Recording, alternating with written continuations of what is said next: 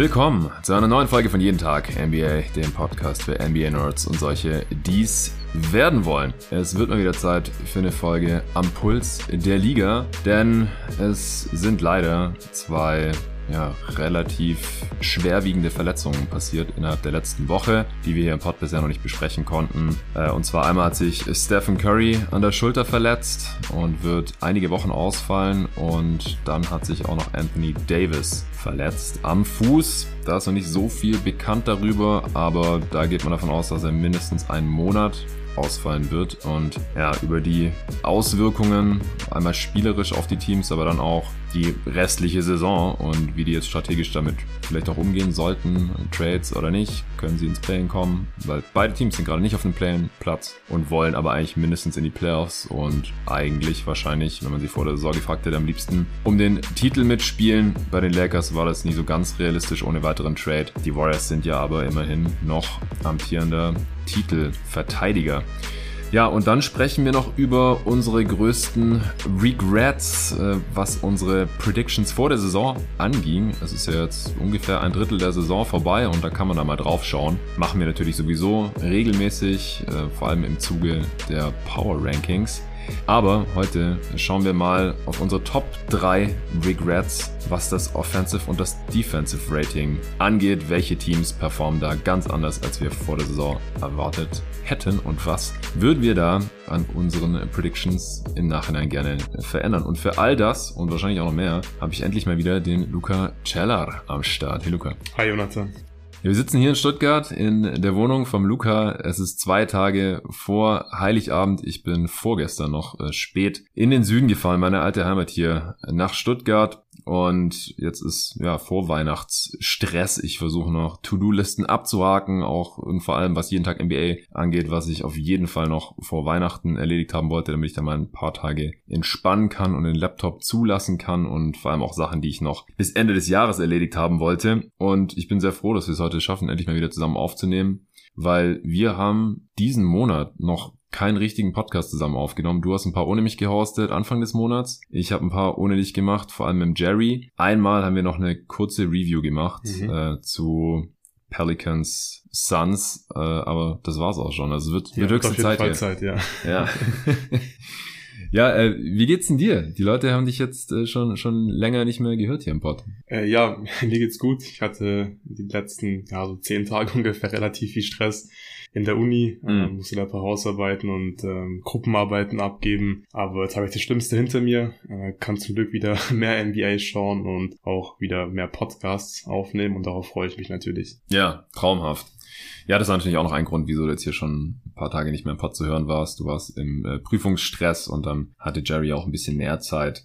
Und äh, dann, ja, holen wir das jetzt hier noch ein bisschen nach. Wir nehmen morgen noch mal eine Folge auf, die dann aber wahrscheinlich erst nach Weihnachten droppen wird. Damit ihr da auch was habt, direkt am 27. Wahrscheinlich. Äh, nächste Woche habe ich auch nochmal ein, zwei Aufnahmen. Eine dann wahrscheinlich für Supporter und eine für um Neujahr herum. Wir werden sehen, aber jetzt widmen wir uns ja gleich erstmal den Ausfällen von Steph und AD und dann, wie gesagt, unseren Top 3 Regrets, was unsere Offensive und Defensive Rating Predictions vor der Saison angeht. Welche Teams überraschen uns da? Aber vorher gibt's kurz Werbung vom heutigen Sponsor. Mal ehrlich, die meisten Nahrungsergänzungsmittel kann man sich sparen. Vor allem, wenn man AG1 nutzt, wie ich seit über anderthalb Jahren. AG1 von Athletic Greens enthält Vitamine, Mineralstoffe, Botanicals, Bakterienkulturen und weitere Inhaltsstoffe, insgesamt 75. Alles aus echtem Obst und Gemüse. Nichts daran ist synthetisch. Warum nicht einfach direkt die echten Lebensmittel essen, fragst du dich vielleicht? Also ich weiß nicht, wie es dir geht, aber ich schaffe das in der nötigen Breite nicht jeden Tag, damit ich mich gut fühle. Da kommt das unkomplizierte 60 Sekunden Ritual am Morgen wie gerufen. Noch vor dem ersten Kaffee gönn ich mir den AG1 Shake. Einfach einen Löffel in Wasser auflösen und ab geht's. Und klar, du kannst auf den Jahreswechsel warten, um eine neue Routine zu etablieren, Vorsätze fürs neue Jahr und so weiter. Aber wusstest du, dass es im Schnitt 66 Tage dauert, bis du die Routine drin hast? Fang lieber jetzt damit an. Zum Beispiel morgens AG1 und dann direkt ein 45-minütiges Workout, eine kurze Meditation oder eine Runde Morning Journal, um die Gedanken für den Tag zu schärfen. Probier jetzt aus und du bekommst über den Link fünf praktische Travel Packs für unterwegs und ein Jahresvorrat Vitamin D3 und K2 kostenlos zu deiner Erstbestellung im Abo dazu. Außerdem finde ich noch wichtig, dass alle Inhaltsstoffe hochqualitativ und mit hoher Bioverfügbarkeit sind. Das stellt sicher, dass die Inhaltsstoffe auch gut aufgenommen werden. Weil Athletic Greens komplett hinter ihrem Produkt stehen, bekommst du folgendes Angebot. Erstens AG1 direkt nach Hause geliefert, komplett unverbindlich und ohne Vertragslaufzeit. Abbestellen oder pausieren ist jederzeit möglich. Und mit der 60 Tage Geld zurück Garantie Zweitens, ganz risikofrei zwei Monate lang testen. Du bekommst dein Geld zurück, no questions asked, ist es nichts für dich, bist du einfach wieder raus. Es gibt jetzt wieder die Aktion exklusiv für euch, meine jeden Tag NBA Hörerinnen und Hörer. Auf athleticgreens.com slash jeden Tag NBA erhältst du bei Abschluss einer monatlichen Mitgliedschaft einmal einen kostenlosen Jahresvorrat Vitamin D3 und K2. Das unterstützt das Immunsystem, Knochen, Zähne, Muskeln und das generelle Wohlbefinden. Ist aber eine tolle Ergänzung zu AG1, gerade jetzt im Winter. Und fünf gratis Tagesrationen AG1 in Form der praktischen Travel Packs für unterwegs. Die in AG1 enthaltenen Inhaltsstoffe Kupfer, Folat, Selen, Zink und die Vitamine A, B12, B6 und C tragen zu einer normalen Funktion des Immunsystems bei. Also, jetzt auf athleticgreens.com slash jeden Tag NBA informieren, AG1 60 Tage lang komplett risikofrei testen und deine Nährstoffversorgung unterstützen. Exklusiv als jeden Tag NBA Hörerin oder Hörer zusätzlich ein Jahresvorrat Vitamin D3 und K2 plus 5 praktische Travel Packs unterwegs bei Abschluss einer Mitgliedschaft kostenlos dazu erhalten. Jetzt auf athleticgreens.com slash jeden Tag NBA. Den Link findet ihr wie immer auch in der Beschreibung dieses Podcasts. Ja, los geht's mit der Verletzung, die auch chronologisch zuerst passiert ist. Und zwar Stephen Curry hat sich vor einer guten Woche im Spiel gegen die Indiana Pacers an der Schulter verletzt. Äh, genauer äh, einen Labrumriss zugezogen. Ich habe mich davor ein bisschen eingelesen. Naja, auch in streetclothes.com ist da eine sehr, sehr gute Quelle. Ich erwähne das hier immer wieder. Da hat Jeff Stotts ein bisschen genauer beschrieben, was das für eine Verletzung ist und wie viel Zeit NBA-Spieler in der Regel mit so einer Verletzung verpassen. Es ist ein bisschen komplizierter, denn da gibt's natürlich verschiedene Grade. Normalerweise im Durchschnitt verpassen NBA-Spieler so drei Wochen. Der hat das alles analysiert seit der Saison 2005, 2006, glaube ich mal alle NBA-Verletzungen äh, kategorisiert und dann eben, ja, hat er jetzt so eine schöne Übersicht und das hat er dann auch meistens raus, wenn sich ein NBA-Spieler schwerer verletzt. Wie lang fallen Spieler im Schnitt aus damit? Aber es geht da wirklich von bis, also diese drei Wochen ist, wenn es keine OP gibt. Bei Steph gab's keine OP. Es könnte in der Offseason noch eine OP geben. Viele NBA-Spieler, auch viele Stars, haben das in der Vergangenheit so gehandhabt, dass sie dann in der Saison noch weitergezockt haben erstmal mit dieser Verletzung, so ab dem Zeitpunkt, wo sie halt wieder spielen konnten. Aber so bei 100% waren sie dann normalerweise nicht. Du erinnerst dich vielleicht noch an äh, Paul George bei den OKC Thunder vor drei Jahren. Da hat er dann auch mit dieser Schulterverletzung gespielt. In Playoffs war dann auch nicht so toll. Das hat er dann auch so ein bisschen auf diese ja, Verletzung geschoben. Hat sich dann in der Offseason der OP unterzogen, wo er dann bei den Clippers gesigned hat und hat dann durch diese OP äh, erstmal den Saisonstart bei den Clippers verpasst. Das könnte Steph hier natürlich auch noch blühen. Und jetzt ist halt die Frage, wenn er dann zurückkommt. Also erstmal, wann kommt er zurück? Klar, der wird es in zwei Wochen reevaluiert. Also das passt zu dieser drei Wochen Timeline. Es hieß, er wird ein paar Wochen ausfallen, aber die ersten Angaben sind ja meistens auch eher positiv. Und äh, dann wird das manchmal halt einfach noch immer weiter rausgeschoben. Oder bei der Reevaluierung kommt dann eben zutage, dass er leider doch noch länger braucht, bis er wieder spielen kann. Es ist zumindest mal nicht sein Wurfarm, also ist das ist eher positiv, äh, wenn es jetzt auch noch sein Wurfarm wäre, der natürlich mehr beansprucht wird und wo es wichtiger ist, dass er sich da normal fühlt, keine fühlt, keine Schmerzen hat etc ja, das ist auf jeden Fall schon mal eine gute Neuigkeit äh, innerhalb dieser sehr schlechten News natürlich. Ja, und damit droppt halt jetzt erstmal ein MVP und äh, wenn es um unsere jeden Tag NBA Awards geht, auch Offensive Player of the Year Kandidat wahrscheinlich aus dem Rennen, weil MVPs verpassen halt normalerweise, also diesen Award im Endeffekt gewinnen so um die zehn Spiele maximal. Es gibt genau einen Spieler, der mal deutlich mehr Spiele verpasst hat und das ist schon eine Ewigkeit her, das war Bill Walton.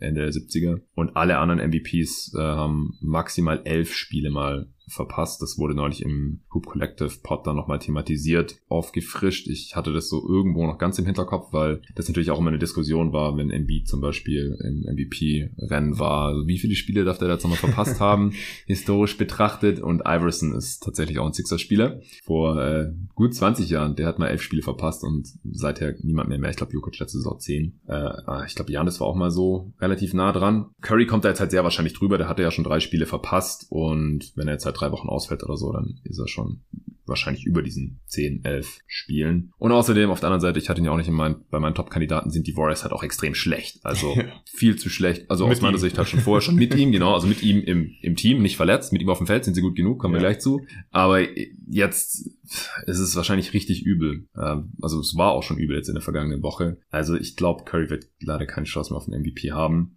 Ja, ähm, wie siehst du denn so die, die Verletzung? Was, was waren deine ersten Gedanken oder auch die, die du dir jetzt heute noch dazu gemacht hast? Ja, ich finde natürlich erstmal super schade äh, für Steph, dass er jetzt ausfällt. Das ist einer meiner Lieblingsspieler. Immer blöd, äh, wenn dann so jemand äh, kein Basketball spielen kann die nächsten Wochen. Ja.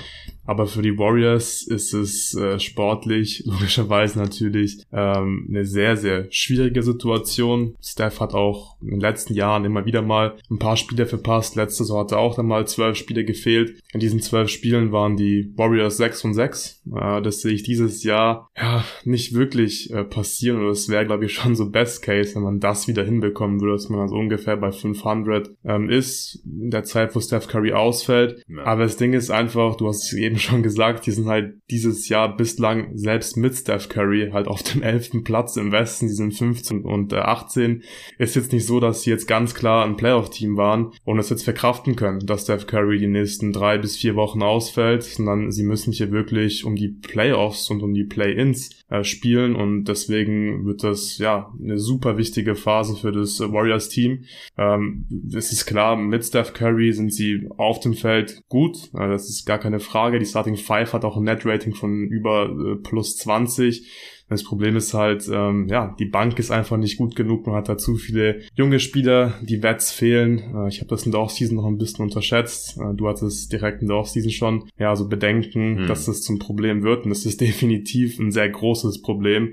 Und wenn jetzt der fehlt, dann werden sie, ich, vor allem offensiv einfach auseinanderfallen. Die haben ein O-Rating von 106, das ist im fünften Percentile, wenn Steph Curry nicht auf dem Spielfeld steht. Und ja, Jordan Poole ist ein guter offensiver Spieler, es ist aber leider äh, generell nicht die beste Saison von ihm und ich glaube, für ihn wird's noch schwieriger jetzt, wo Steph ausfällt, weil die Defense, die wird sich jetzt in erster Linie auf ihn fokussieren. Ja. Und ich glaube, dadurch wird für ihn einfach offensiv alles äh, schwerer und ist nicht irgendwie leichter. Und er wird jetzt nicht jedes Spiel 40 plus machen wie gegen die Raptors, weil er so viele Touches bekommt. Ich könnte mir eher vorstellen, dass wir sehr, sehr viele ineffiziente Spiele von Jordan Poole in den nächsten Wochen sehen. Ja, mhm. deswegen ja, bin ich da, da wirklich sehr pessimistisch. Ja, es ist ich auch. Also da würde ich gerade mal einhaken. Mhm. Du hast gerade den Wert genannt, wenn Steph Curry nicht auf dem Feld ist. Was war's? Äh, 106 offensiv? 106. Fünftes Percentile. Ja. Es ist ich, krass. Ich habe geschaut, wie es mit Jordan Poole auf dem Feld aussieht, ohne Steph Curry. Mhm. Und ist noch schlechter. Ja, was ist das? 103, 102? Sowas 103,8. Drittes ja. Percentile. Also Poole hilft da halt wahrscheinlich leider nicht. Und das sind auch schon 1143 Possessions. Äh, minus 11er Net-Rating, weil defensiv sind sie da auch nicht gut. Das ist eine Katastrophe. Also Poole, ja, wenn, wenn ihr die Möglichkeit habt, ein neues Fantasy-Team zu holen, dann würde ich dazu raten, weil der wird jetzt viele Würfe bekommen und nehmen und auch einige davon treffen, aber halt so auf Teamebene wird er sich jetzt retten können oder irgendwie sowas. Ähm, Du hast gerade schon gesagt, es ist super schade, weil Curry halt individuell eine geile Saison gezockt mhm. hat. Ich werde das gerade hier auch nochmal raushauen. 30 Punkte im Schnitt, knapp 7 Rebounds und 7 Assists. Also selbst gemessen an seinen MVP-Saisons, konnte da diese Saison durchaus mithalten, fast 12 Dreier pro Spiel genommen, 43 Prozent. Super am Ring gefinisht, also hat sich fast schon mhm. noch irgendwie weiterentwickelt. Ja, das ähm, stimmt. Was natürlich heftig ist für jemand in seinem Alter. Ja, ja, genau. Also er kommt natürlich nicht mehr ganz so oft zum Ring wie in seiner absoluten Prime, aber mit 77 Prozent, also auch den mit Abstand besten Wert, die beste Quote da gehabt, seiner gesamten äh, Karriere. Also wie gesagt, Shooting gut wie eh und je. 125er äh, Offensivrating ist auch mit der beste Wert seiner Karriere. Den hat er 2015, 16 und 2017, 18 auch schon mal gehabt. Was damals natürlich im Vergleich zur Liga, also relativ gesehen, noch krasser war als heute, aber trotzdem. Also das war wirklich auch gerade für einen Spieler, der in der Age 34 Season ist, einfach eine unfassbare Saison und mit ihm auf dem Feld, also du hast vorhin gesagt, die, die Starting Five performt gut, aber auch einfach nur, wenn man sich anschaut, Wert mit Curry auf dem Feld, waren die Dubs halt plus 8,4, was halt Contender-Niveau ist. Ja. Ohne ihm auf dem Feld minus 11,7. Das ist halt ja beste Lottery Odds Niveau. Wie 2019, 20, da war es ja ähnlich, da haben sie miteinander an zwei picken können. Und James Wiseman, klar, er ist jetzt wahrscheinlich nicht out for season. Wir wissen es Stand heute noch nicht. Wir können nicht in seine Schulter reinschauen. Ähm, wir hoffen natürlich, er kommt irgendwann zurück. Aber ja, die, die Warriors waren eh schon im, im Play-In-Territorium. Die waren zu irgendeinem Zeitpunkt der Saison auch mal oberhalb des Play-Ins und haben dann aber halt auch so Späße gemacht, wie Back-to-Backs halt die Stars zu resten, äh, die All-Bench-Line-Ups und sowas. Und das war halt ein Spiel mit dem Feuer, weil in dem Westen kannst du dir das halt eigentlich nicht leisten, dass wenn du theoretisch ein gutes Team bist, dann so mit Halbgas zu fahren und dann halt irgendwie so knapp oberhalb vom Play-In oder auf den oberen Play-In-Plätzen rumzugammeln und dann verletzt sich halt dein Star mal für einen Monat vielleicht jetzt oder drei Wochen im absoluten Best Case und schon bist du halt auf Platz 11. Also ja jetzt schon. Die haben in dieser Saison ein Spiel ohne Steph Curry gewonnen.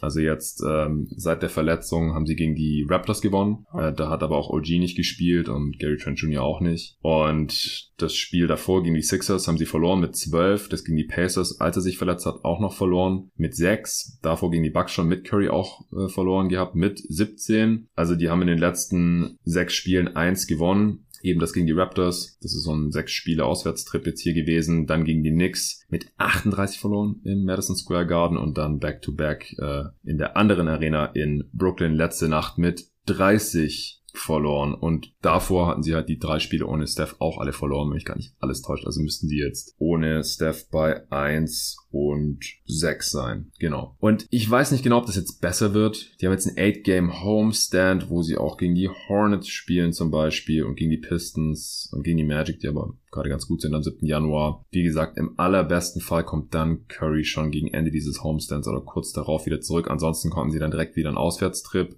Und der wird heftig. und der wird wirklich richtig heftig. Also ich habe es vorher mal wirklich aufgeschrieben, geguckt, gegen wen sie mm, spielen in den okay. nächsten Wochen. Ja. Und ich glaube, so bis zum 15.01. ist es schon möglich, dass sie so um die 500 landen. Das wäre das Wegen des Homestands. Genau, ja. und wie du gesagt hast, Hornets ähm, kommen mal zu Besuch. Auch die Spurs, glaube ich. Ich denke, auch ein Team wie die, wie die Bulls, die kann man schon mal schlagen an einem ja. guten Tag. Das sind die ersten beiden Spiele vom ja, Auswärtstrip. Aber Wizards. genau, und wenn Curry aber nach dem 15.01. irgendwann zurückkommen sollte, dann glaube ich, wird super schwer, weil dann kommen die Wizards, gut, die sind auch schlagbar, aber dann eben Boston, Cleveland, Brooklyn, Memphis, Toronto und äh, wir haben es jetzt schon ein paar Mal gesagt, die Warriors sind jetzt schon unter 500, die sind jetzt schon auf Platz 11, also die müssen hier wirklich richtig aufpassen, dass sie nicht wirklich richtig krass am Ende nur ums Play-in kämpfen müssen. Und das ist, glaube ich, schon äh, nicht unrealistisch, dass dieses Szenario eintreten könnte. Und das hätte ich vor der Saison niemals gedacht, dass es so weit kommen könnte. Ja, also es sieht mir auch wieder eher wie vorletzte Saison aus, als sie auch dann ins Plane gekommen sind. Was denn da passiert, ist immer schwer zu sagen, mhm. äh, wenn sie da dann gerade ihren besten Basketball spielen, Klar. Clay ein paar geile Games hat ähm, und halt die Bank so wenig wie möglich spielt. Und wir kommen gleich noch zum Thema Trades. Vielleicht gibt es mhm. auch eine Veränderung im Kader. Aber also, dass sie in den Top 6 landen, das würde ich jetzt eigentlich fast schon ausschließen. Das war eh schon schwer. Und sie haben ja auch so oder so schon eine relativ enttäuschende Saison gespielt. Ähm, ich hatte sie, glaube ich, auf 6 oder so im Westen. Irgendwas um den Dreh. Äh, aber sie waren jetzt zum Beispiel insgesamt defensiv schon viel schlechter als gedacht. Also viel, viel schlechter. Kommen wir nachher zu, zu dem Thema.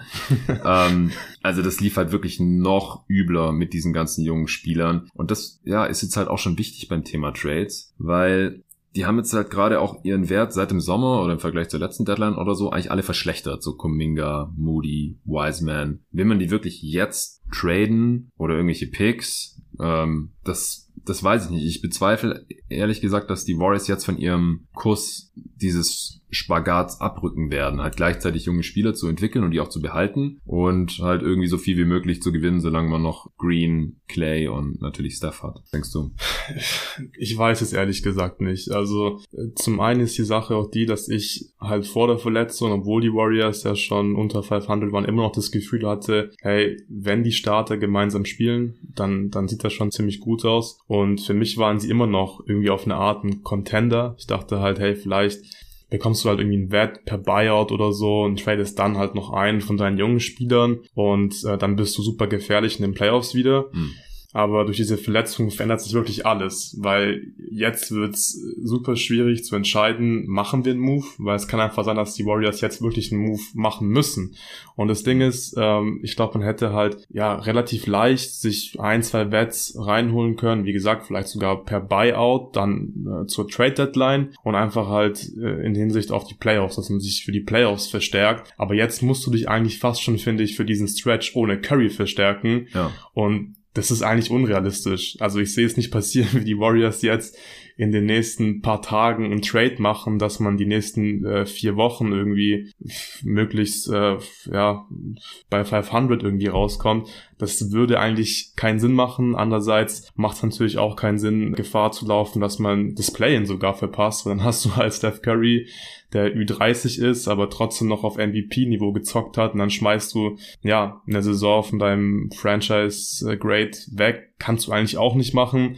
Deswegen, ich weiß es einfach nicht. Und für Wiseman, darüber habe hab ich den Pod schon gesprochen. Du hast mit Sven nochmal ausführlich letzte Woche drüber gesprochen. Was bekommst du denn für Wiseman? Jetzt können wir wieder überlegen, ob wir, ob wir den Spurs Wiseman irgendwie andrehen, aber auch da, da kriegen wir wieder Ärger von Tobi, genau.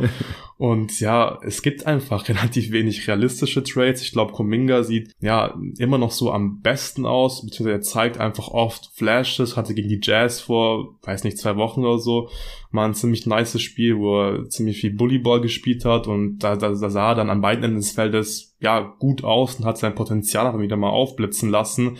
Aber ich glaube, den wollen die Warriors auf keinen Fall traden, weil er jetzt ja wieder Teil der Rotation ist. Mhm. Und bei dem könnte ich mir auch vorstellen, dass er Teil der Rotation bleiben kann, vielleicht sogar auch in den Playoffs.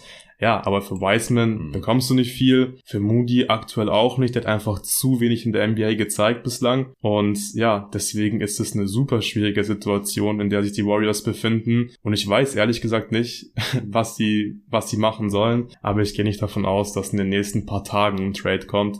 Nee. Ja. Sie sind ja auch in einer absoluten Notsituation gerade. Mhm. Und das wissen die anderen Teams. Und das ist halt nie gut. Wie gesagt, Star verletzt und auf dem elften Platz müssen eigentlich was machen, äh, wenn sie noch Contender sein wollen. Und gleichzeitig, wie gesagt, haben die ganzen jungen Spieler jetzt gerade halt nicht ihren Wert, Wert gesteigert. Ja, Wiseman hat 30, hat 30 gemacht gestern Nacht. Ja, 230 Punkte Klatsche. ähm, herzlichen Glückwunsch. Genau. Äh, ja, Kuminga 101 Offensivrating, mhm. Moody der spielt offensiv eigentlich okay. Da hast du ja auch mit dem Tobi beim Western Conference Parking ja. kurz drüber gesprochen. Du meinst, dass er defensiv dann halt einfach mhm. zu schlecht ist. Di Vincenzo ist so der einzige Bankspieler, mit dem, mit dem es auf dem Feld nicht katastrophal läuft, aber der spielt jetzt auch nicht die perfekte Saison. Auch noch ziemlich ineffizient und ähm, mit ihm auf dem Feld wird man auch ausgescored. Also das ist auch nicht das Best-Case-Szenario, gerade jetzt mit ihm. Das war ja noch so ein bisschen so ein, so ein High-Upside-Signing zumindest in der Offseason. Auch Michael Green. Äh, Enttäuschend, ja. Ja, scheint irgendwie durch zu sein. Und ansonsten hat man einfach nur diese ganzen jungen Spieler. Und wie gesagt, ich, ich bezweifle, dass die Warriors das machen jetzt in dieser Situation. Ja. Also zumindest irgendwas kurzfristiges, vielleicht wenn sie einen guten Deal angeboten bekommen, äh, dann machen sie was, das ihnen halt auch noch nächste Saison dann hilft. Aber ich glaube, diese Saison wird leider eine, eine verschwendete sein. Zum ersten, weil, also ich meine, das Risiko sind sie ja schon in der Offseason eingegangen. Mhm. Es war klar, es muss halt was kommen von zwei der äh, drei Lottery-Picks der letzten Jahre. Wiseman, Kuminga und Moody und das ist halt nicht wirklich passiert. Das ist schon krass, haben sie Löcher in der Rotation. Es ist wirklich krass, dass einfach drei so hohe Picks hatten und dass einfach keiner von denen ähm, positiven Impact bringen kann. Dass alle mhm. drei jetzt äh, keinen positiven Impact bringen, okay, ich glaube, das, das, das kann schon mal passieren. Aber dass Wiseman einfach halt immer noch ein G-League-Spieler ist, das ist schon, schon sehr, sehr bitter. Und ja. ich mache mir jetzt auch vor allem Sorgen um die Creation. Also klar, wir haben jetzt über Jordan Poole schon gesprochen, aber dann ist auch die Frage, ähm, wer kommt denn dann von der Bank oder wer ist dann dann irgendwie der zweite Ballhändler? So, also Ty Jerome. Ty Jerome, genau. Mhm. Draymond, keine Ahnung. Also mhm. es ist ich glaube, das wird ziemlich ugly, offensiv und defensiv läuft's eh die ganze Saison schon nicht gut. Also ja, vielleicht sind die Warriors ähm, Anfang Februar wirklich tief in der Lottery drin und ähm, müssen wirklich irgendwie ja ums Überleben kämpfen. Und auch das wird dann schwierig. Also ich bin echt mal gespannt, was in Golden State passiert die nächsten Wochen. Ja, ich auch total. Also sehr schwer einzuschätzen natürlich. Jetzt mal angenommen, die Warriors kommen irgendwie ins Play-In und dann Mhm. auch in die Playoffs. Ja. Also die, die spielen Playoffs. Ja. Was denkst du? Sind sie da noch Contender? Ja, Also bald in die Playoffs kommen? ja. Contender. Also glaube ich wirklich. okay. Glaube ich wirklich. Ich habe auch ähm, letzte Saison so ein bisschen den Fehler gemacht, äh, dass ich dann während den Playoffs ähm, auf einmal davon ein bisschen abgekommen bin, dass ich die Warriors so als Top-Favorit gesehen habe, weil Mhm. ich hatte immer so ein bisschen das Gefühl, ist nicht auch leicht jetzt im Nachhinein zu sagen, aber ich dachte halt immer so, hey, ich weiß nicht, wenn halt Curry spielt, wenn der in Topform ist, wenn Draymond in Topform ist, äh, die hatten halt klar auch die Wets und es hat alles gut funktioniert und ähm, dann finde ich, haben die einfach gegen jeden eine Chance, weil es ist einfach auch so eklig, die Warriors zu verteidigen. Und wir haben es gegen die Mavs dann in den Playoffs gesehen. Ähm, und das hat mich geärgert, weil dann, dann, habe ich gesagt, die Mavs gewinnen die Serie. Ähm, und man hat einfach gesehen, die konnten die Warriors nicht verteidigen. So, die haben einfach super verteidigt gegen die Suns in der zweiten Runde, äh, die Mavs. Aber das ist einfach, das ist so eine Offense gibt's einfach nicht in der NBA. Und Ja. ich glaube, in den Playoffs, wenn diese fünf Starter einfach ja die meisten Minuten spielen können, dann, dann, dann kann es, glaube ich, schon passieren, dass die Warriors sehr, sehr weit kommen, wenn sie auch ein bisschen Glück mit den, mit den, mit den Matchups haben und natürlich sich sonst dann niemand mehr verletzt. Ich glaube, dann will niemand gegen die Warriors spielen. Deswegen sind sie für mich weiterhin Contender, wenn sie in die Playoffs kommen. Aber ja, das werden sie dann über die Play, über das Play-In machen müssen. Mhm. Und das willst du, glaube ich, auch nie machen. Dass dann einfach, ja, es ein Spiel ist, ein Spiel kannst du immer verlieren. Und ich denke, die Warriors, die werden wahrscheinlich auch als Neunter oder als Zehnter dann ins Play-In gehen müssen. Dann wäre wirklich nach einem Spiel halt äh, Schluss. Ja, Deswegen ist es echt eine zufrieden. scheiß Mhm. Sind sie für dich ein Contender oder glaubst du, die haben jetzt wirklich gar keine Chance auf den Titel, weil die Tiefe fehlt und die Wets? Also letzte Saison war ich ja schon vor der Saison einer der wenigen, die gesagt haben, die Warriors haben eine Chance auf die Championship. Mhm. Dann im Verlauf der Playoffs habe ich mich auch ein bisschen blenden lassen Von der Memphis-Serie. von der Memphis-Serie, weil sie da auch so auf den Sack bekommen haben einmal. Und normalerweise passiert das halt Championship-Teams nicht. Mhm. Das war halt wahrscheinlich jetzt eher im Nachhinein eine Ausnahme, die die Regel bestätigen wird. Und dass ich die Mavs halt auch ein bisschen überschätzt habe dann. Ja. Und auch die Celtics Defense und Offense im Endeffekt halt für ein bisschen besser gehalten hatte, dass sie halt zum einen die Warriors ein bisschen besser verteidigen können, auch Steph ein bisschen besser verteidigen können. Und auf der anderen Seite äh, die Warriors Defense, die Celtics Offense nicht ganz so gut im Griff haben kann oder ja, Tatum vielleicht auch nicht ganz so durch ist. Der, der hat ja auch einen rekordverdächtig viele Minuten gespielt gehabt und so und Mhm. irgendwie anscheinend einfach nicht mehr die Power gehabt und so weiter. So viel zur letzten Saison. Diese Saison bin ich jetzt tatsächlich mittlerweile eher auf der anderen Seite. Also ich hatte die Warriors ja noch bei meinen äh, Top 4 Contendern oder so, als ich da mal mit Julius und Lorenzo drüber gesprochen habe, mit drin vor der Saison. Aber ich habe sie auf jeden Fall schon geschwächt gesehen gehabt, einfach weil sie diese Wets ziehen lassen hatten. Äh, Gary Payton, klar, der spielt immer noch nicht. Otto Porter ist auch verletzt, aber das ist auch bei anderen Teams. Ja. Die würden ihm jetzt wahrscheinlich auch nicht wirklich weiterhelfen. Iguodala spielt übrigens auch immer noch nicht, aber der ist auch so alt, wenn der irgendwann zurückkommt, der wird nicht mehr einen Unterschied ausmachen können. Steve Kerr hat schon gesagt, der spielt wahrscheinlich irgendwann im Februar oder sowas wieder oder März. Nichtsdestotrotz glaube ich halt, dass dieses Team einfach letzte Saison noch ja besser für eine Championship gebaut war, erfahrener war, tiefer war und jetzt müssten das halt diese jungen Spieler irgendwie ausgleichen können oder sie machen halt noch einen Trade. Wie gesagt, an Trade glaube ich nicht wirklich, dass bei den jungen Spielern da jetzt noch irgendwie der Knoten platzt und die diese Saison dann in den Playoffs auf jeden Fall schon positive Faktoren sein können, glaube ich halt irgendwie auch nicht. Und dann der wichtigste Faktor von dieser ganzen Sache ist jetzt aber, sie werden halt in keiner einzigen Runde Heimvorteil haben. Also es es geschieht Mhm. irgendein Wunder. Und Teams, die nie Heimvorteil haben, die gewinnen nie die Championship. Es gibt eine einzige Ausnahme und das sind die Houston Rockets, die haben in den 90ern mal vom sechsten Platz aus, auch als amtierender Mhm. Champ, wenn mich gerade nicht alles täuscht, die Championship geholt. Es kommen noch nicht mal Teams in die Finals normalerweise, die nie Ja, das ist ein sehr, haben. sehr guter Punkt. Und ja. die Warriors sind auch jetzt richtig scheiße diese Saison. Das kommt auch noch dazu. Der Rekord von den Warriors diese Saison auswärts ist 3 und 16. Ja, ja, krass. Also Top-Favorit sind sie natürlich auf gar keinen Fall mehr. Ähm, also für mich waren sie vor der Saison, haben sie zu den Top-Favoriten gezählt auf den Titel. Aber mich würde es trotzdem jetzt nicht komplett überraschen, wenn wir dann irgendwie im Juni, Juli dastehen und die Warriors den Titel gewonnen haben. Aber es ist natürlich ähm, nicht mehr ganz so realistisch wie vor der Saison. Ja, der Westen ist halt gerade auch ziemlich schwach in der Spitze. Das ist vielleicht die einzige Chance für die Warriors, Mhm. dass sie das erste Team seit fast 30 Jahren oder so werden, die dann halt ohne Heimvorteil in einer einzigen Runde in die Finals kommen oder sogar Championship werden. Ich würde es jetzt nicht komplett ausschließen, aber ich finde, die Chancen sind Stand heute 22.12. und das im Dezember schon zu sagen, ist halt auch ziemlich hart, aber ich finde, die Chancen sind verschwindend gering, dass die Warriors ihren Titel verteidigen können. Ja, vielleicht müssen wir auch wie bei Dunktown so eine Kategorie einfügen, wo wir jetzt hier die Odds uns aufschreiben müssen. Was willst du sagen? Wie hoch sind denn die Chancen der Warriors auf den Titel? Drei Prozent oder so. Ja, ich glaube, ich würde auch nicht über zehn Prozent gehen. Aber sagst du dann zehn? Ich, ich kann das aufschreiben. Ja. Ich habe das jetzt Zeit mit okay. Arne immer gemacht. Ja, dann sage ich zehn Prozent. Sehr schön, da müssen wir uns nur noch dran erinnern, oder die, die Hörer müssen uns dran erinnern, dann Ende Juni, falls die Warriors Champ geworden sind, äh, dass du es mir unter die Nase reiben kannst. Wobei 10% jetzt auch nicht so hoch ist. Aber es ist nee. schon, vor allem beim, beim aktuellen Feld und wie offen das alles ist, sind 10% schon nicht zu verachten, ja. finde ich. Okay, hast du noch was zur Curry-Verletzung? Nee, ich glaube, wir können leider zur nächsten Verletzung kommen. Ja. Die von AD.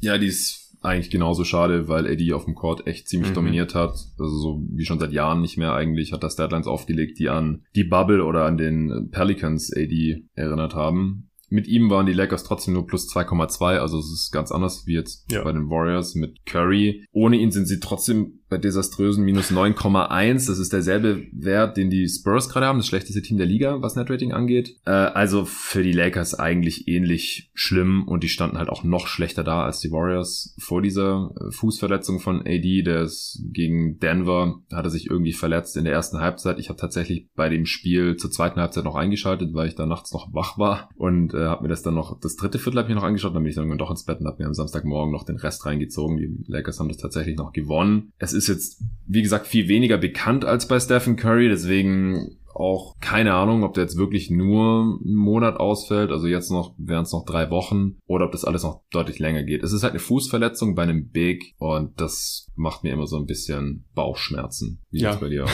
ich habe auch sehr große Bauchschmerzen. Also bei den Lakers würde ich fast schon so weit gehen und sagen, dass die so damit eigentlich gelaufen ist, weil du hast es eben schon gesagt, die stehen noch schlechter als die Warriors gerade da. Also die müssten jetzt ja eigentlich ähm, demnächst wirklich einen sehr, sehr guten Stretch haben. Die müssten mal eine Winning Streak haben, damit sie irgendwann über 500 kommen oder in Richtung 500 kommen. Ich glaube, ähm, ja, wenn unter 500 bist, dann kommst du natürlich nicht mal ins Play im Westen dieses Jahr. Und ohne AD sehe ich das einfach gar nicht. Also ich glaube, offensiv, klar wird er auch fehlen, weil er einfach verdammt gut auch war, individuell offensiv. Als Rollman natürlich extrem wichtig und ich habe auch mit äh, Tobi, glaube ich, im Western Conference Projekt nochmal kurz drüber gesprochen. Mir hat's auch gefallen, äh, was Darwin Ham so gemacht hat in der Offense, dass man diese ganzen Screens so ein bisschen weiter am Korb äh, stellt und dann konnte natürlich einfach oft AD davon profitieren, hat den Ball in Ringnähe bekommen und da hat er einfach gut gefinisht. Ja. Auch seine Post-Ups waren ziemlich effizient, 1,07 Points per Possession und das fehlt und äh, das können sie natürlich auch nicht ersetzen, aber sie können ihn halt vor allem defensiv ähm,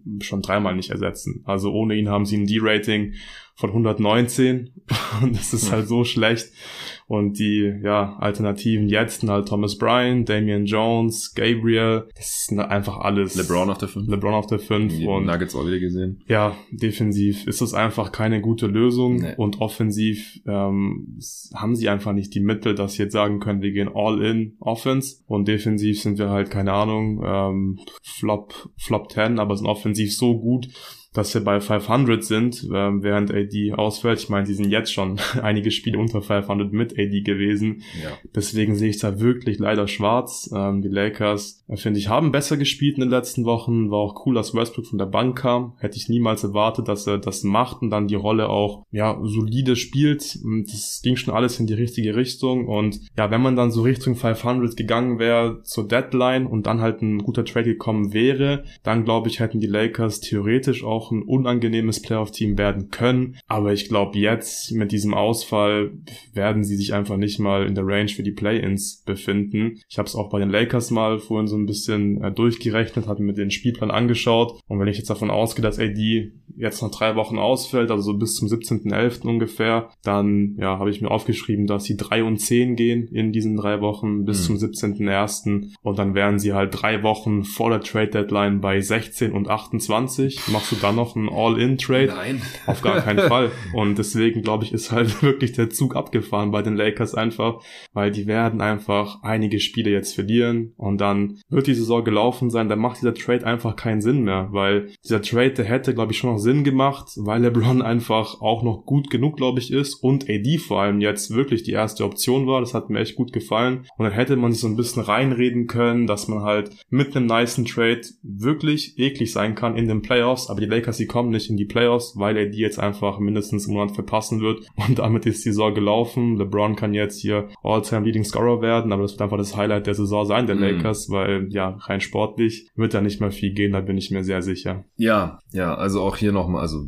Zustimmung zu fast allem. Äh, ach komm, ich mach zuerst das, wo ich widerspreche. Das ist nur, vor allem, weil ich doch recht oft höre, ich glaube, ihr habt es auch beim Power Ranking äh, angeschnitten. Westbrook spielt immer noch nicht solide. Also das ist auch nicht als auch nicht von der Bank. Ich habe jetzt gerade noch mal geschaut, bevor ich irgendeinen Quatsch erzähle. Aber er hat eine 29er Usage. Ja. 100 Offensivrating, 49% True Shooting über diese, ja, auch als Reservist, ähm, plus minus von minus 2,3. Also das funktioniert weder auf individueller Ebene noch auf Teamebene. Er, er hatte, er hat geile Szenen, er hat geile Flashes, geile Spiele auch gegen Milwaukee oder sowas. Aber unterm Strich ist das immer noch schlecht und das wird mir sehr oft vergessen. Ähm, ich spreche ihm auch Props dafür aus, dass er jetzt endlich von der Bank kommt. Es ist auch besser als als Starter, aber es ist immer noch nicht gut und er ist immer noch ein Teil des Problems mhm. in, in LA bei, bei aller Liebe und bei allem Respekt. Ähm, ja, ganz kurz dazu vielleicht ja, nochmal. Ich glaube, ich hätte dazu sagen sollen, also für seine Verhältnisse wahrscheinlich. ja, okay ganz solide und ich habe ja auch vor der Saison gesagt, ich also ich würde einfach Westbrook nach Hause schicken. Äh, ich war mir sehr sicher, dass die dass die Lakers ohne Westbrook besser wären und das wären sie wahrscheinlich immer noch, aber ich bin mir nicht mehr ganz so sicher wie damals. Klar, sie haben jetzt auch Schröder wieder zurückbekommen und er kann natürlich auch ein bisschen Playmaking und Scoring machen, aber ich glaube, das Playmaking von Westbrook war jetzt gar nicht so unwichtig, auch wenn die Zahlen insgesamt nicht geil aussehen. Ich glaube, dass er halt ja schon eher so Richtung, ich weiß, dass er halt einfach dem Team nicht mehr ganz so arg wehgetan ja, hat in ja. dieser Rolle und eben aufgrund von seinem guten Playmaking. Und das war für mich schon eine Überraschung. Das hätte ich halt nicht erwartet, dass er sich da so ein bisschen anpassen kann, von der Bank kommt und halt den Playmaker macht. Also davon war ich positiv überrascht. Ich auch. Ja, aber ich habe halt einfach auch wirklich gar nichts von Westbrook gewartet, deswegen war es jetzt auch äh, sehr leicht, diese Erwartungen zu übertreffen. Ja, es klingt halt oft so, jetzt nicht nur bei dir. Ja, ich, ich, ich weiß, äh, was als, du meinst. Als würde jetzt auf einmal gut spielen oder so. Es ist einfach nicht der Fall. Es tut mir leid. Also auch, wenn man sich die Spiele anguckt, was ich leider viel zu oft mache.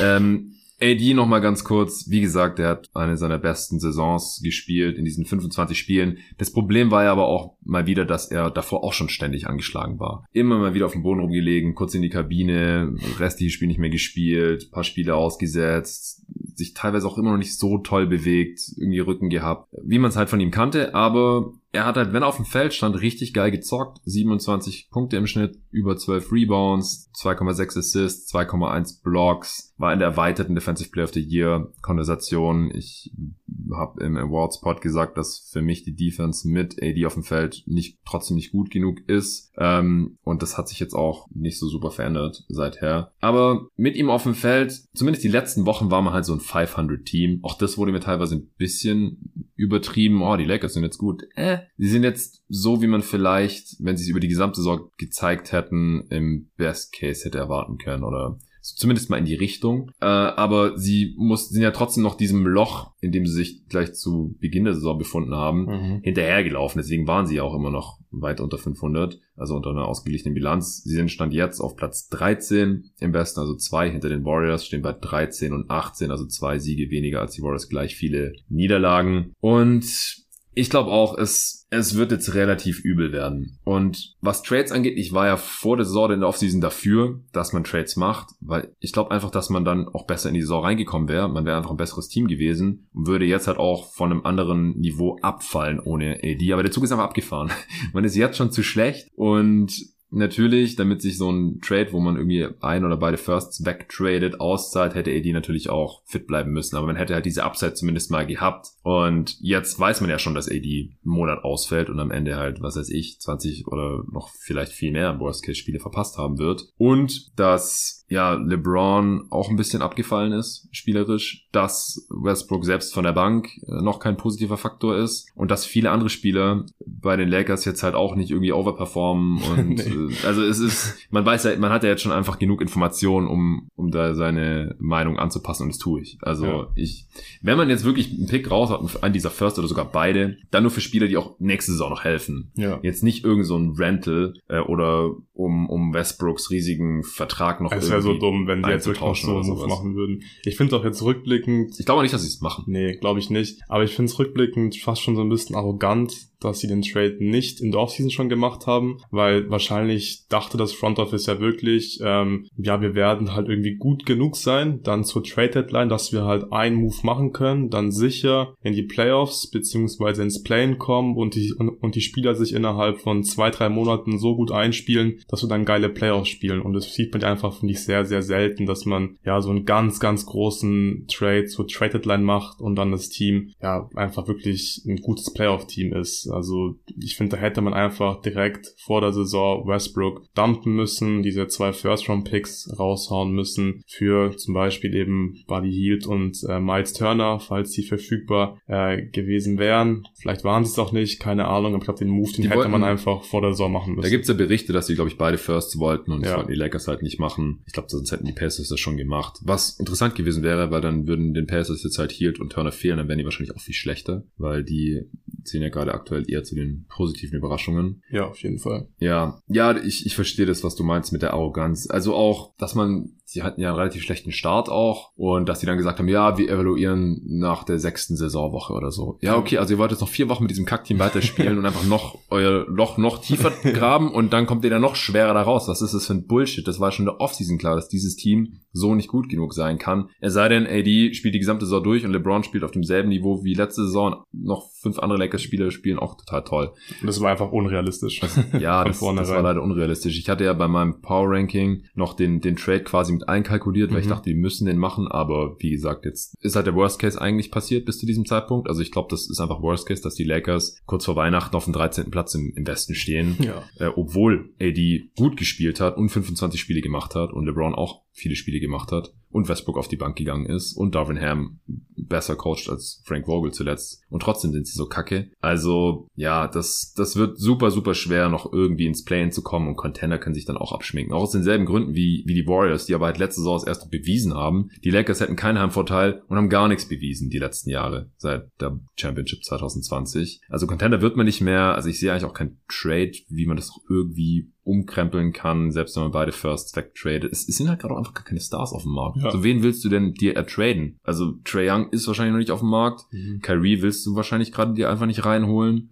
also da muss ich nochmal dazu sagen, habe ich heute auch schon im, im Discord kurz äh, diskutiert, dass der im, im, Dezember jetzt sehr geilen Basketball gespielt hat, Kyrie Irving. Äh, ich, ich hatte noch beim Awardspot gesagt, dass er auch spielerisch, also neben seinen Off-Court-Geschichten, dass er einfach nicht am Start ist, aber dass er auch auf dem Feld schlecht war. Er hat im gesamten November über ein All-Rating von 105 gehabt und die ersten paar Spiele direkt nach der Rückkehr hat er mir auch nicht gefallen, aber danach äh, hat er den Turnaround geschafft und ist mhm. jetzt einfach wieder ein super effizienter Scorer, die die Nets gewinnen und so. Wollte ich mal klarstellen. Aber ich glaube, die die Lakers würden jetzt immer noch nicht für ihn traden, einfach wegen der Baggage, die er mitbringt und er wird im Sommer dann Free Agent und dann, wie gesagt, grundsätzlich, wenn Kyrie Irving nicht Kyrie Irving wäre, dann wäre es halt so der Spieler, für die ich dann am ehesten jetzt halt noch den Salary Slot von Russ nutzen würde, weil sie haben halt, selbst wenn sie jetzt die Verträge auslaufen lassen, die halt auslaufen, haben sie zwar Cap aber halt nicht 47 Millionen, dann könnte man diesen Salary Slot jetzt von Westbrook nutzen und dann mit den First halt einen Star reinholen, der dann auch die nächsten Jahre noch da ist. Und dann kann man vielleicht nächste Saison, wenn LeBron dann immer noch nicht super alt aussieht, vielleicht doch nochmal Contender sein mit LeBron und AD. Und dann aber spätestens, wenn LeBron vielleicht dann doch irgendwann in Rente geht, dass man dann wenigstens noch einen Coaster für AD hat, äh, weil ansonsten hat man ja nicht wirklich einen Plan B für die nächsten Jahre, weil man hat ja seine ganzen Picks nicht.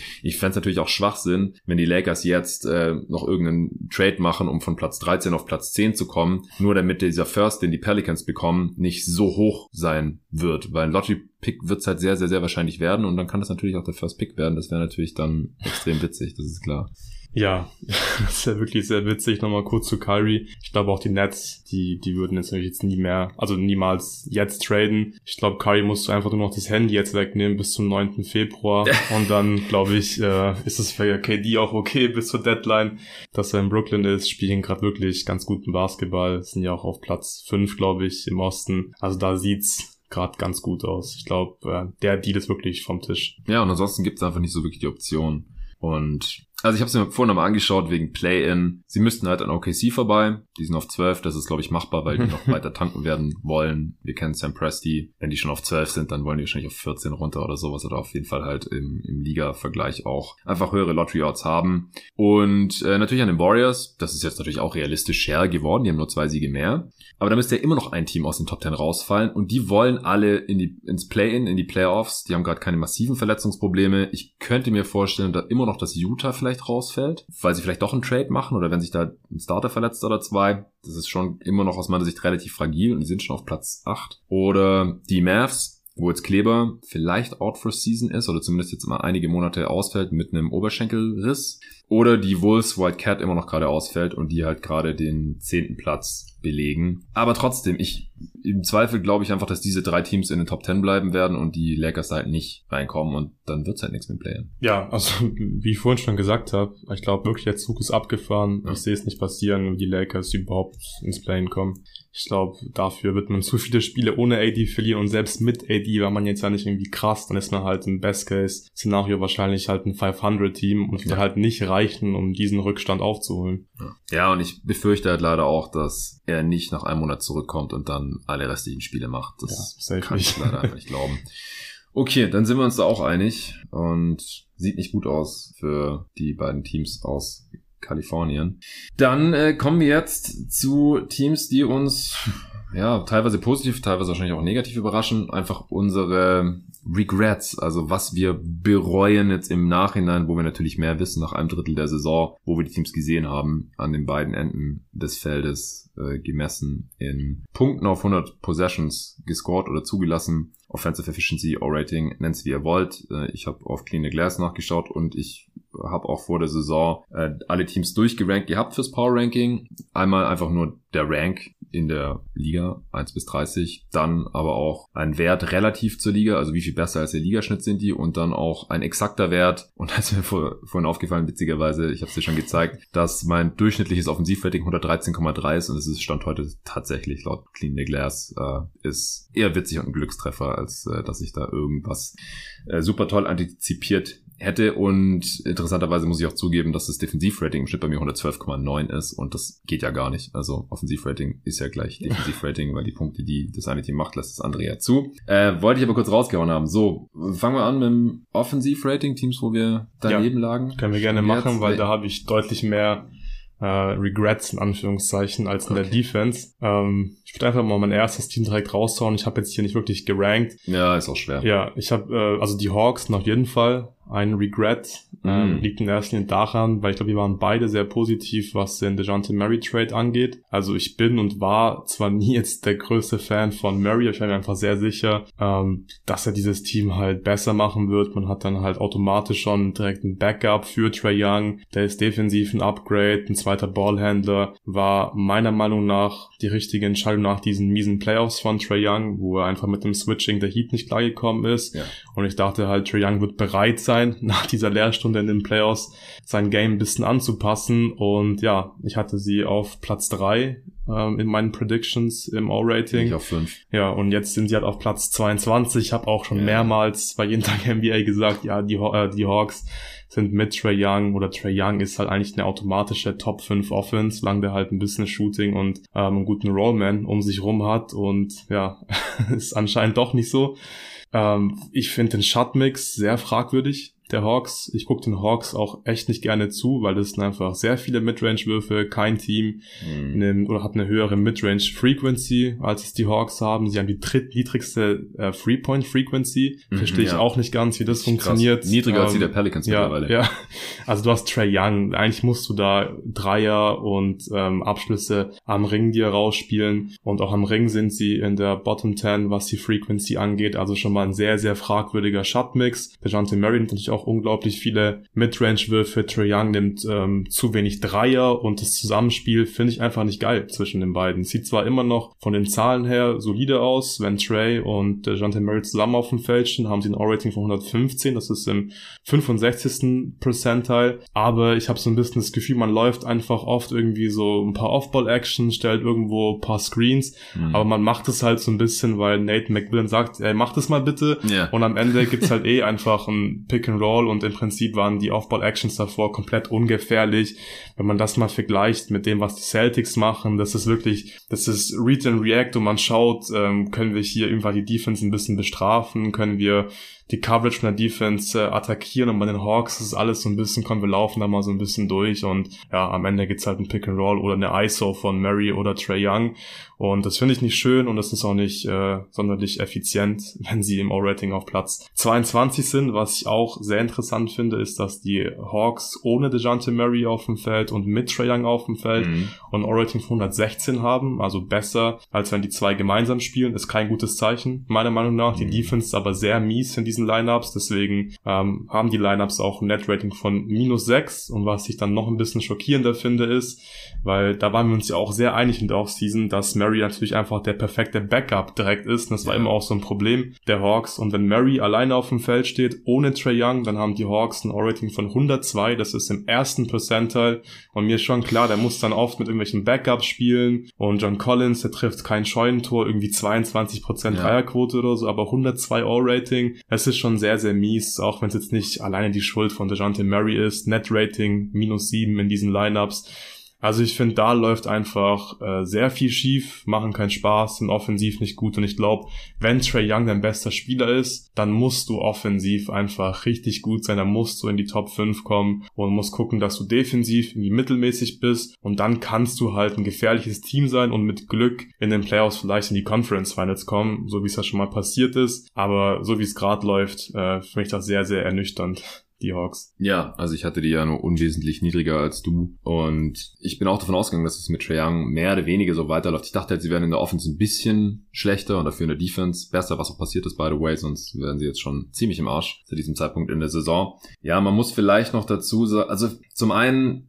scheint ihn Kevin Hurter einfach mehr zu fehlen, als ich gedacht hätte. Jetzt zumindest mhm. in der Regular Season. Ich bin immer nicht davon überzeugt, dass Kevin Hurter ein toller Playoff-Spieler ist wegen Defense. Und äh, auch Bogdanovic also der war ja auch erst verletzt und jetzt, seit er zurück ist, sind die Lineups mit ihm auf dem Feld offensiv auch viel schlechter als letzte Saison. Mhm. Und er ist eh immer verletzt. Du musst ja, auch schon einkalkulieren. Ja, ja, klar, das muss man auch dazu sagen. Dann müssen sie halt hier irgendwelche super jungen äh, Wings spielen lassen mit Johnson und Griffin. Der eine gute Saison spielt. Ja, der, spielt, der besten Spieler. Genau, der, der bringt noch, halt, ja. wenn sie den, wenn sie sein Shooting nicht hätten, dann wäre es ja noch schlimmer. ja. Das ist klar. Ähm, aber trotzdem, Rookies sind halt selten direkt positive äh, Faktoren. Sie sind einfach ein bisschen dünn da auf dem Wing. Dann ist Collins noch verletzt. Und mit Murray klappt es nicht so richtig. Also das sind jetzt halt, glaube ich, alles so die, die Hauptgründe. Ich habe da gar nicht mehr so viel hinzuzufügen. Ich, äh, ja, würde sie ja auch nennen. Also die sind aber so, also ich habe sie ja auch nicht wirklich gerankt. Ich habe mir einfach einige Teams rausgeschrieben. Äh, und ich sehe halt immer noch, dass es, dass sie vielleicht das noch ein bisschen rumreißen können. Äh, auf der anderen Seite scheint die Teamchemie da auch nicht so besonders auszusehen und deswegen sind sie für mich halt auch ein Kandidat, die eventuell das Team auseinanderreißen. Jetzt wurde ja auch der ähm, President of Basketball Operations, mhm. Travis Schlenk, zum Advisor befördert oder degradiert oder halt alles aber nicht entlassen, so ungefähr. Landry Fields, äh, wer erinnert sich an ihn? Äh, bei Insanity war er Starter bei den Knicks. Ja, und auf 2K war der immer sehr, sehr wild, konnte gut werfen und danken.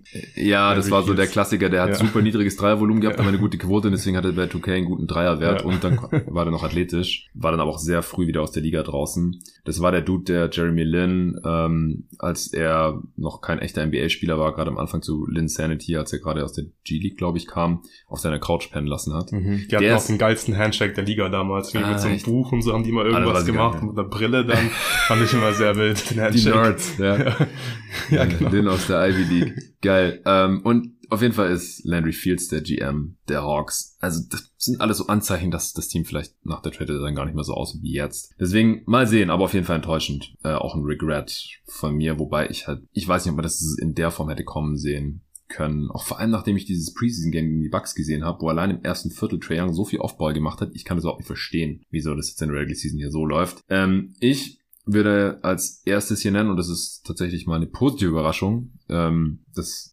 ja, erste Positive, was wir heute im, im Pod sagen, nach den ganzen Verletzungen und Enttäuschungen.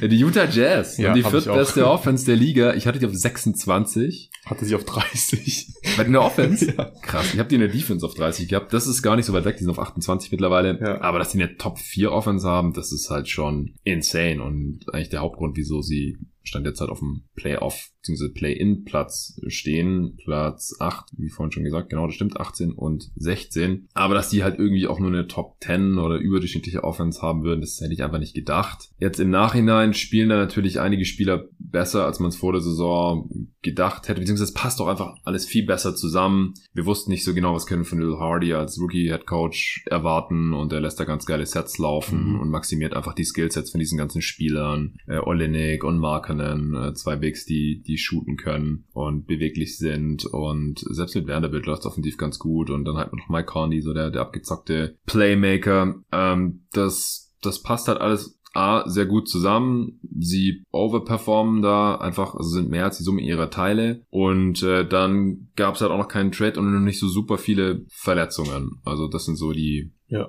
die Erklärungen, die ich dafür habe. Und das habe ich halt alles so nicht kommen sehen, ganz ehrlich. Ja, es ist auch kein Riesen-Regret, weil ist natürlich immer schwierig einzuschätzen, ob Trades kommen, wann Trades kommen. Mein Fehler in der Offseason war einfach, dass ich da wirklich davon überzeugt war, dass Danny Ainge nach dem Gobert und nach dem Mitchell-Trade jetzt die anderen Wets auch noch traden wird. Es ist schon eine coole Story, dass die jetzt ähm, ja um die Playoffs mitspielen können, aber eigentlich finde ich macht es nicht so super viel Sinn. Also ich glaube, nee, nee, ähm, es wäre deutlich sinnvoller, wenn man nicht einfach tanken würde, weil ich glaube, also ich habe sie auch im, im Western Conference Power Ranking auf Platz 12 gehabt und ich glaube wirklich, dass sie im Best Case ähm, ja ins Playen kommen als Platz 10 oder Platz 9. Ich glaube nicht, dass die irgendwie auf Dafür müssen Platz 6 landen nur werden. einen genau, Platz ja. abrutschen, dann genau. sind sie genau. schon da. Und ich denke, es kommt auch noch früher oder später ein Trade. Aber ja, vielleicht hätte ich ähm, da ein bisschen vorsichtiger sein sollen und auch erkennen müssen, dass diese Teile, die sie haben, die Spieler, die sie haben, dass die eigentlich ganz gut zusammenpassen könnten offensiv. Man hat viel Shooting, man kann Five-Out spielen, das ist immer schon mal eine gute Sache und ich habe es ähm, auch im Western Conference Power Ranking gesagt, ich finde, die Offense sieht so ein bisschen aus wie die Poor Man's Boston Offense, also auch eine mhm. sehr schöne schöne Offense, viele ja. schöne ähm, Offball-Geschichten, die die da laufen. Gefällt mir sehr gut, macht Spaß zum, Zus zum Zuschauen. Und ja, ist einfach eine verdammt gute Offense und das habe ich vor der Saison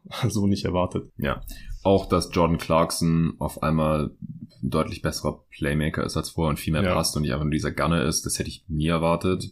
Markanen, dass der einfach als äh, erste Option so gut und effizient spielt, hätte ich auch nicht erwartet. Ja, also dass er eine große Rolle hat und wahrscheinlich tolle Conning-Stats auflegt, ja. das verwundert mich jetzt nicht, aber 127 ja. Offensive genau. Rating bei dem Volumen. Effizienz ist krass. Ist insane. Ähm, ja, dann halt noch mit, mit Sexton, äh, zumindest einen effizienten Scorer von der Bank, auch wenn es als Starter natürlich nicht annähernd so gut läuft, hat der Jerry hier neulich auch ausgeführt, den auch als einer der schlechtesten Verträge der Liga aktuell sieht. Ähm, Soweit wollte ich dann nicht gehen. Und Beasley natürlich noch einer der krassesten Shooter der Liga, der 39% trifft bei über 15 Versuchen auf 100 Possessions. Krass. Ja, es ist echt insane. Da knallt echt alles drauf und die fallen halt gut genug auf jeden Fall. Mhm. Ja, wie gesagt, also wenn das so halbwegs zusammenbleibt, dann sind sie trotzdem nur auf dem Play-in-Platz und sobald da irgendeiner dann doch getradet wird, weil Ainge ein Angebot bekommt, was er nicht abschlagen kann von einem Playoff-Team, die mhm. dann auf einmal sich unbedingt Beasley haben wollen oder unbedingt Olenek oder doch Conley noch oder Vanderbilt, den die Suns anscheinend unbedingt wollen. Also ich wäre nach wie vor immer noch überrascht, wenn dieses Team noch genau so zusammen ist nach der Trade Deadline, wobei es mittlerweile natürlich deutlich wahrscheinlicher geworden ist als noch zu Saisonbeginn.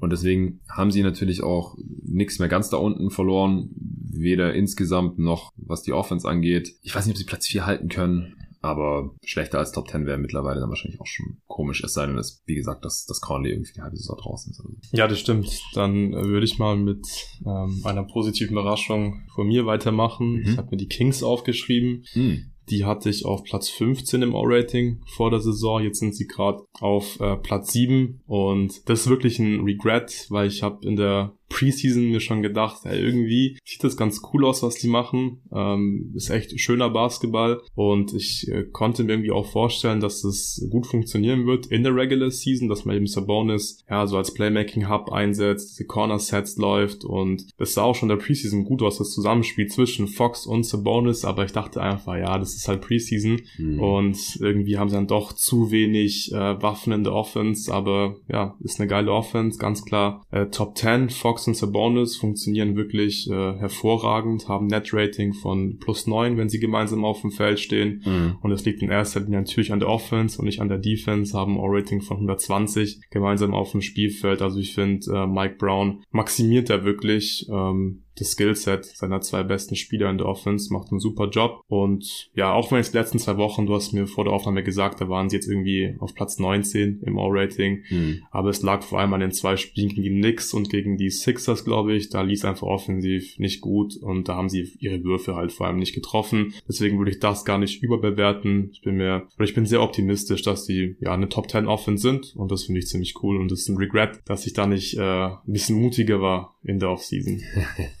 ja, kann ich nachvollziehen. Ich glaube, das war eins der Teams, wo wir gesagt haben, wahrscheinlich eine Top 10 Offense und dann haben wir gemerkt haben, wir haben 20 von diesen wahrscheinlich ja. Top 10 Offense Teams, deswegen habe ich die dann auch äh, irgendwo darunter geschoben zwischen 10 und 20. Ich habe bei denen am defensiven Ende drüber nachgedacht, weil da sind sie halt noch besser, noch mehr besser, als ich gedacht hätte. Ich dachte, sie haben die viertschlechteste Defensive Liga mittlerweile, sind sie da auf Platz 18. Mhm.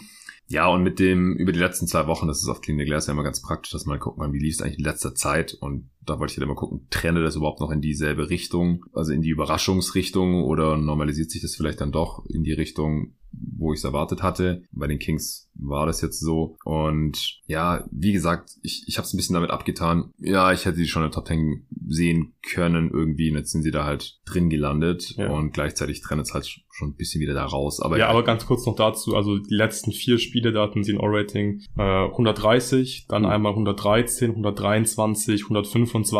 Okay. Das sind, glaube ich, wirklich halt diese zwei Spiele gegen die Sixers ja, und die ja. Knicks, ich glaube. Ist ein bisschen fluky einfach. Ja, sowieso zwei, zwei Wochen. Wochen. Ja, eine super kleine Sample Size. Mir geht's da echt nur um den, ja. den groben Trend so. Ja, ja. ja nee, nee, verstehe ich voll, ähm, die hier reinzunehmen. Gar keine Frage. Es, es, gibt einfach einige Teams, wo ich so um, keine Ahnung, zehn Plätze oder ein bisschen weniger mhm. daneben lag. Bei den Jazzens hat 22.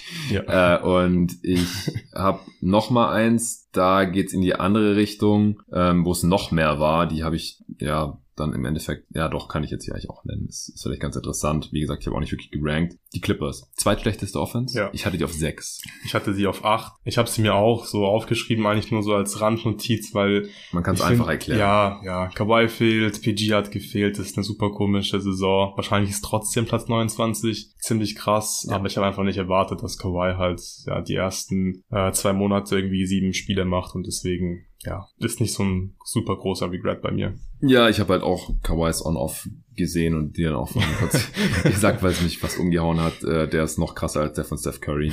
Plus 22. Großer Teil davon ist zwar das defensive Ende, aber auch offensiv sind sie mit ihm total okay. Aber ohne ihn halt mies. Und mhm. bei Paul George ist genauso, der halt auch nicht alle Spiele gemacht hat. Und wenn die beiden halt mehr spielen, dann sind sie wahrscheinlich eine Top 10 Offense. Und äh, wenn nicht, dann läuft es halt direkt super schwer. Dazu fallen die drei halt nicht ganz so krass wie vorletzte Saison zum Beispiel. Äh, also sie enttäuschen da schon. Ähm, aber wenn ich jetzt halt gewusst hätte, wie wenig Kawhi spielen wird, dann hätte ich die ja direkt viel weiter runtergeschoben. Das, das war einfach so ein bisschen ins Blaue reingeraten, deswegen ist da der Regret nicht, nicht ganz so groß. Ähm, dann hau ich mal noch die Timberwolves raus. Ja, habe ich auch.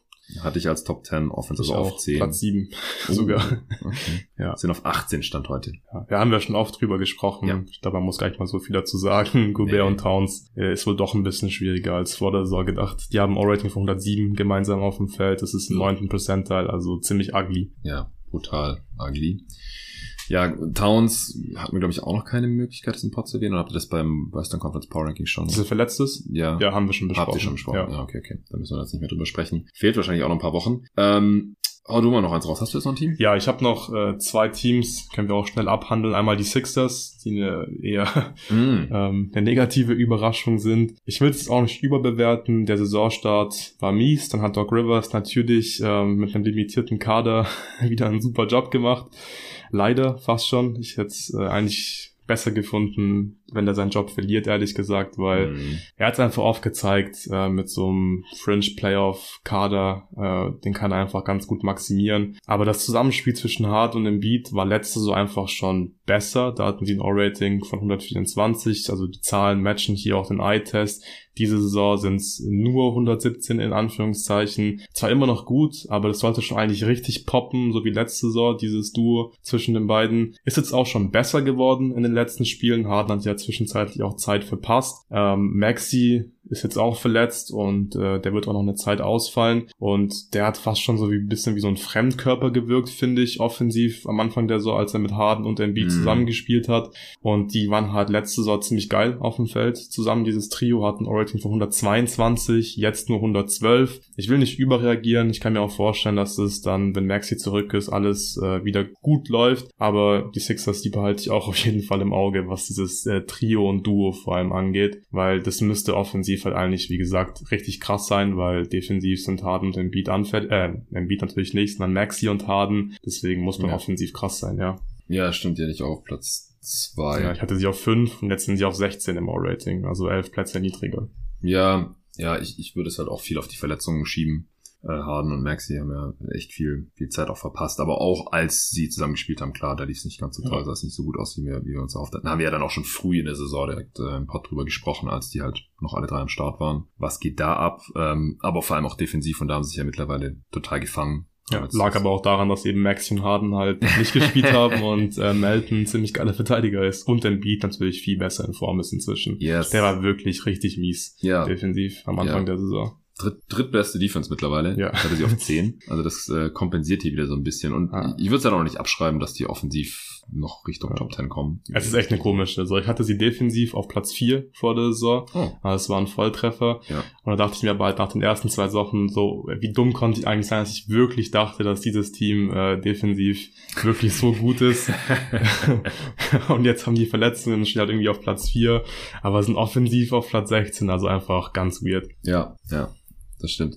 Okay, ich hau noch mein letztes Team raus, was Offense angeht, und zwar die Miami Heat, mhm. die die fünft schlechteste Offense haben, stand heute immer noch. Ich hatte sie auf zwölf, weil sie in der Vorsaison eine Top 10 Offense hatten und ich dachte, gut, sie haben jetzt halt PJ Tucker verloren, so schlimm wird es schon nicht sein, offensiv. Äh, aber es, es läuft einfach deutlich schlechter als letzte Saison die Dreier fallen noch nicht so gut und sie sind halt auch einfach überhaupt nicht tief. Also die ganzen Bench-Lineups funktionieren viel schlechter als letzte Saison oder sobald die Starter halt nicht mehr drauf sind, weil mit den Startern funktioniert die Offense, mit Butler, mit Adebayo, selbst mit Hero, der jetzt aber halt auch Starter ist und nicht mehr Six Man. Mhm. Auf Year wurde er dann auch. Ähm, selbst mit Lowry läuft es besser offensiv als letzte Saison noch. Auch mit Duncan Robinson läuft es ein bisschen besser, aber dann alles andere von der Bank. Also wir haben halt einfach nicht diese Heat Culture Spolstra Magic, die wir die letzten Jahre mal hatten, wo dann auf einmal irgendwie drei Rotationsspieler aus dem Hut gezaubert wurden, die funktioniert haben. Mit Struce auf dem Feld äh, funktioniert es deutlich schlechter als letzte Saison, weil der jetzt halt von der äh, Starting Five auf die Bank quasi degradiert wurde, damit halt Hero starten kann, dem er diesen tollen Vertrag gegeben hat und so weiter. Ähm, so würde ich bisher erklären und dann klar, Jimmy Butler verpasst halt immer wieder Spiele, der halt nach wie vor der wichtigste und beste Offensivspieler von ihnen ist. Und ja, unterm Strich, so ist man dann halt da extrem abgefallen. Aber auch hier würde ich sagen, ist nach dem Drittel der Sonne nicht alle Tage Abend. Ich könnte mir schon vorstellen, dass sie wieder Richtung durchschnittliche Offense tendieren. Ja, kann ich mir auch vorstellen, aber ich glaube, viel mehr ist nicht drin. Also Rim Pressure fehlt einfach. Jimmy Butler wird weiterhin Spiele verpassen. Mhm. Und da frage ich mich so ein bisschen, wer soll da Vorteile für sich und andere kreieren? Und deswegen, ja, chucken sie einfach halt sehr viele Dreier die nicht wirklich gut rausgespielt sind. Macht schon auch Sinn, diese Strategie. Aber ja, da fehlt's, da, da fehlt's einfach an Qualität offensiv, finde ich. Ja, ja. Dann noch Honorable Mention, die Knicks sind mhm. gerade auf Platz 11 in der Offensive. Ich hatte die 10 Spots tiefer. Mhm. Hattest du jetzt noch über irgendwelche anderen Teams Ja, die Cavs, äh, die hatte ich auf Platz 23 vor. So damals hatte ich auch schon Bauchschmerzen mit Platz 23, aber es gab einfach so viele Teams, die ja. offensiv auf dem Papier gut aussahen und die Cavs waren halt letztes Jahr offensiv nicht so gut, aber mhm. da muss man einfach ganz klar sagen, hätte man auch mutiger sein müssen, weil ich bin auch ein Fan von Mitchell, also offensiv vor allem und auch Garland mag ich sehr und ich glaube, das alleine hätte schon reichen müssen, dass man sagt, die werden mindestens durchschnittlich sein. Jetzt sind sie auch auf Platz 13 in der Offense. Mm. Ah ja, okay. Ich hatte die, glaube ich, ein bisschen höher. Ich habe sie auf jeden Fall jetzt nicht mit hier aufgeschrieben. Ich hatte die auf 15. Ja. Ja, ziemlich nah dran. Mhm. Als Mitchell-Believer. ähm, kommen wir zur Defense. Ja. Hauen wir dein erstes Team raus. Ja, die Raptors. Finde ich sehr enttäuschend ja, ja, bislang. Krass. Ähm, klar, man muss sagen, die haben mit Verletzungen zu kämpfen, aber ich glaube, ehrlich gesagt, ist es auch langsam kein Zufall mehr, weil die Starter, die müssen ständig ähm, zu viele Minuten einfach spielen. So, es kann nicht sein, dass, dass die Raptors immer einfach ähm, wenn es darum geht, wer die meisten Minuten pro Spiel spielt, irgendwie fünf Spieler in der Top 10 haben gefühlt jedes Jahr. Mhm. Und das ist einfach nicht so nachhaltig, finde ich. Und ich glaube, wir haben vor einigen Wochen hatten wir mal in der Answering Machine eine Frage bezüglich der Richtung, also was die Raptors machen wollen, ja, Rebuild ja. oder ob sie irgendwie einen Trade entfernt sind, wirklich ein Contender zu sein.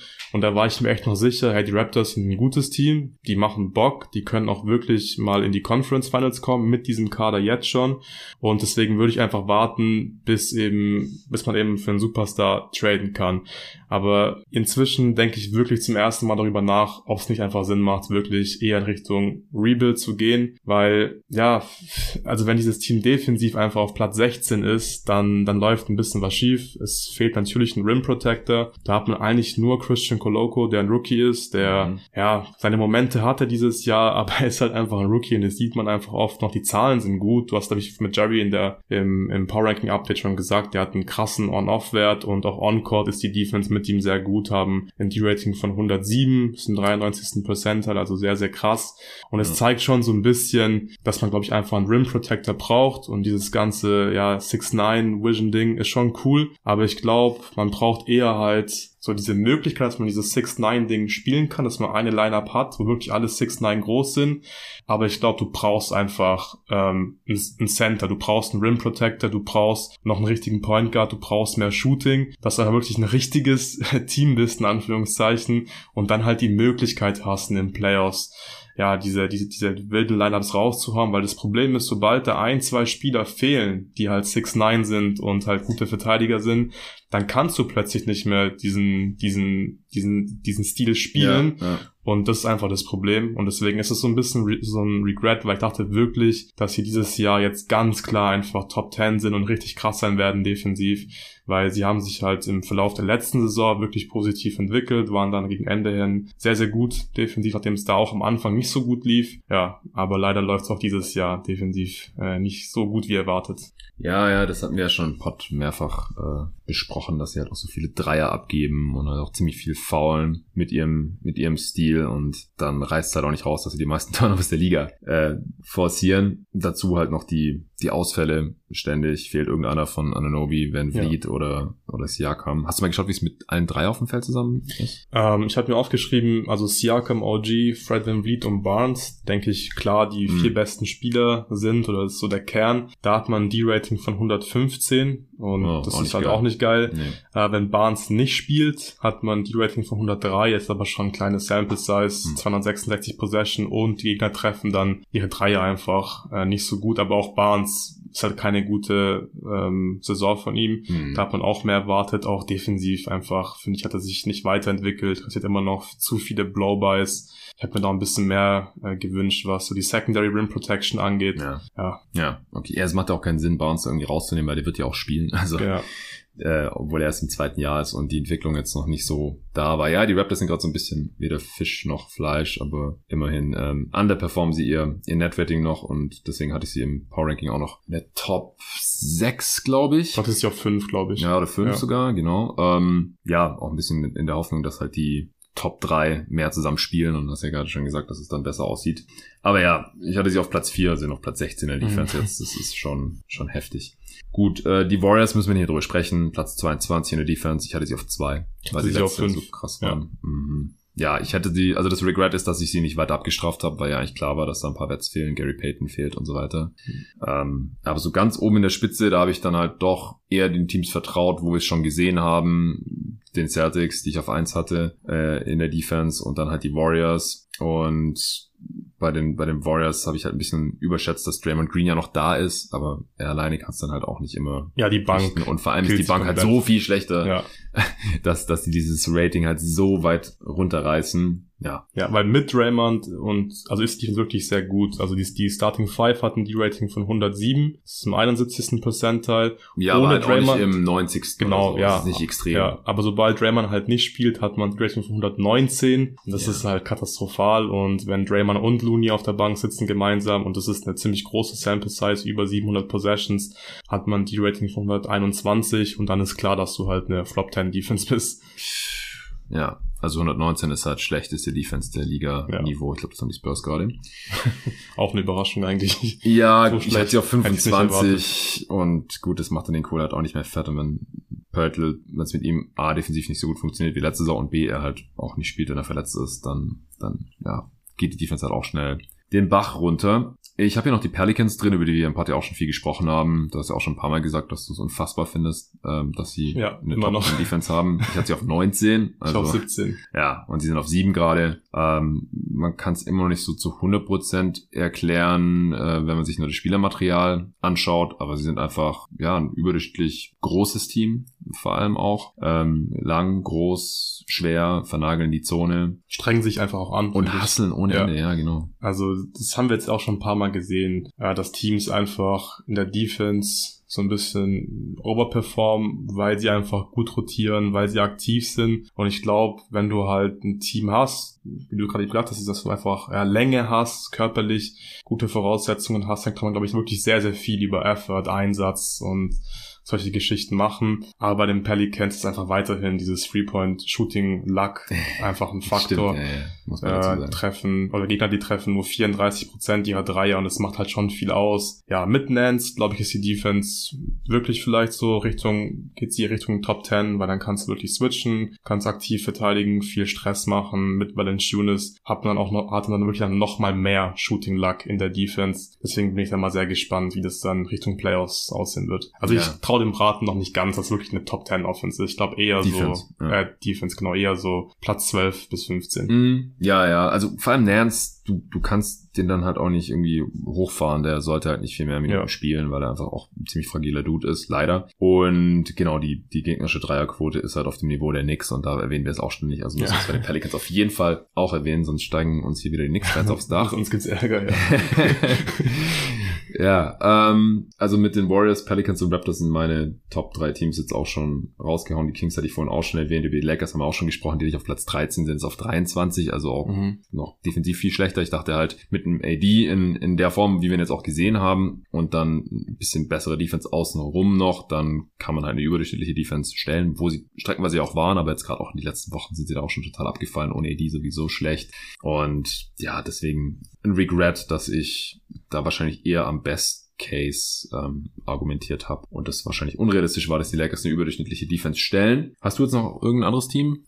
Ähm, ich habe mir kein Team mehr aufgeschrieben. Also es war schon so ein paar Teams noch dabei, äh, wo ich jetzt große Abweichungen hatte, mhm. etwas größere. Aber es war jetzt nicht so die super großen Regrets. Und der Defense äh, waren meine Predictions auch ein bisschen besser als, als in der Offense. Deswegen habe ich hier auch nur die Warriors, Raptors und die Pelicans mir notiert. Ja, okay. Ja, große Abweichungen habe ich noch bei den Bulls. Ich auf 20 in der Defense gehabt. Ja, ich auch. 12 jetzt. Und die Nuggets hatte ich auf 15, weil sie die letzten Jahre immer irgendwo da waren. Die sind immer noch auf 25. Ja, aber da kann man es einfach halt logisch erklären erklären, finde ich das halt ja. nicht so ein super großer Regret, nee, weil genau. eigentlich war es halt immer krass, dass die so mittelmäßig waren defensiv ja. mit Jokic und jetzt klappt es einfach mal nicht mehr, aber es ist halt nicht so super überraschend. Deswegen, ja, ja kein großer Regret. Ja, exakt.